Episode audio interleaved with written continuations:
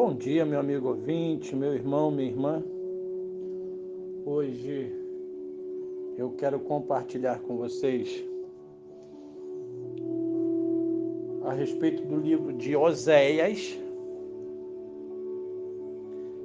capítulo 1, do versículo 1 em diante. Nós lemos assim: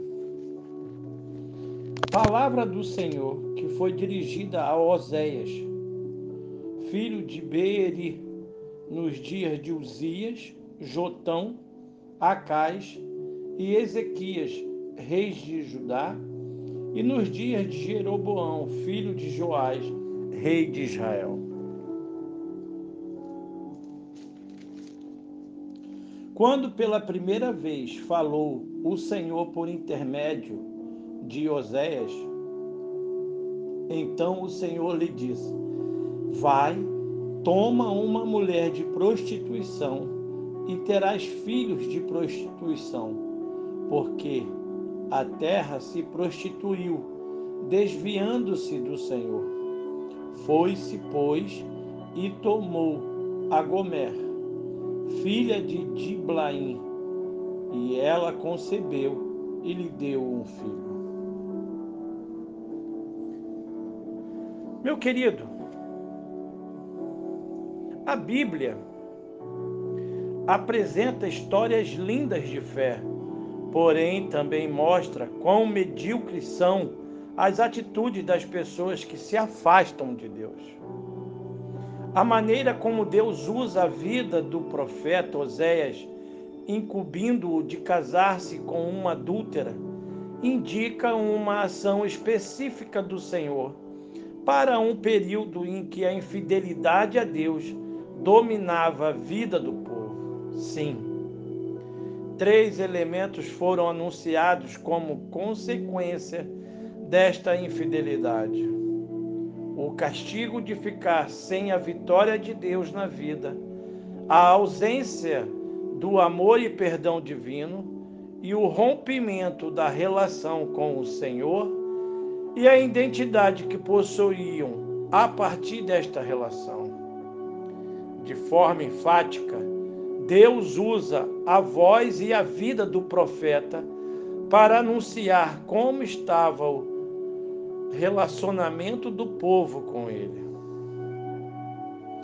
A voz e a mensagem de Deus ecoam nesta ação radical.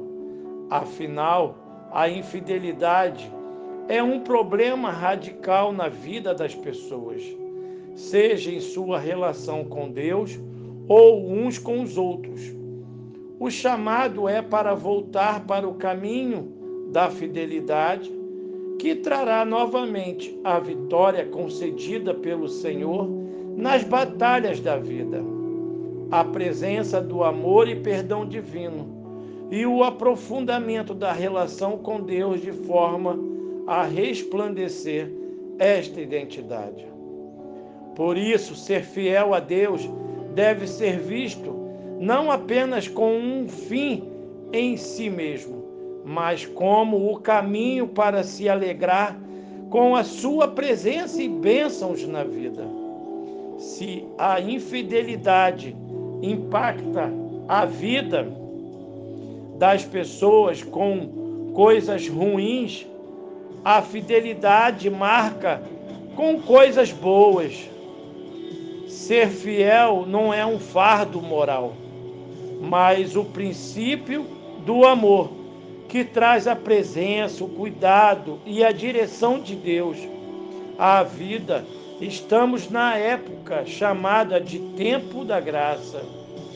E cada dia é uma oportunidade para que, pela fidelidade, você possa experimentar mais de Deus em sua vida e ser uma bênção para a vida de outras pessoas.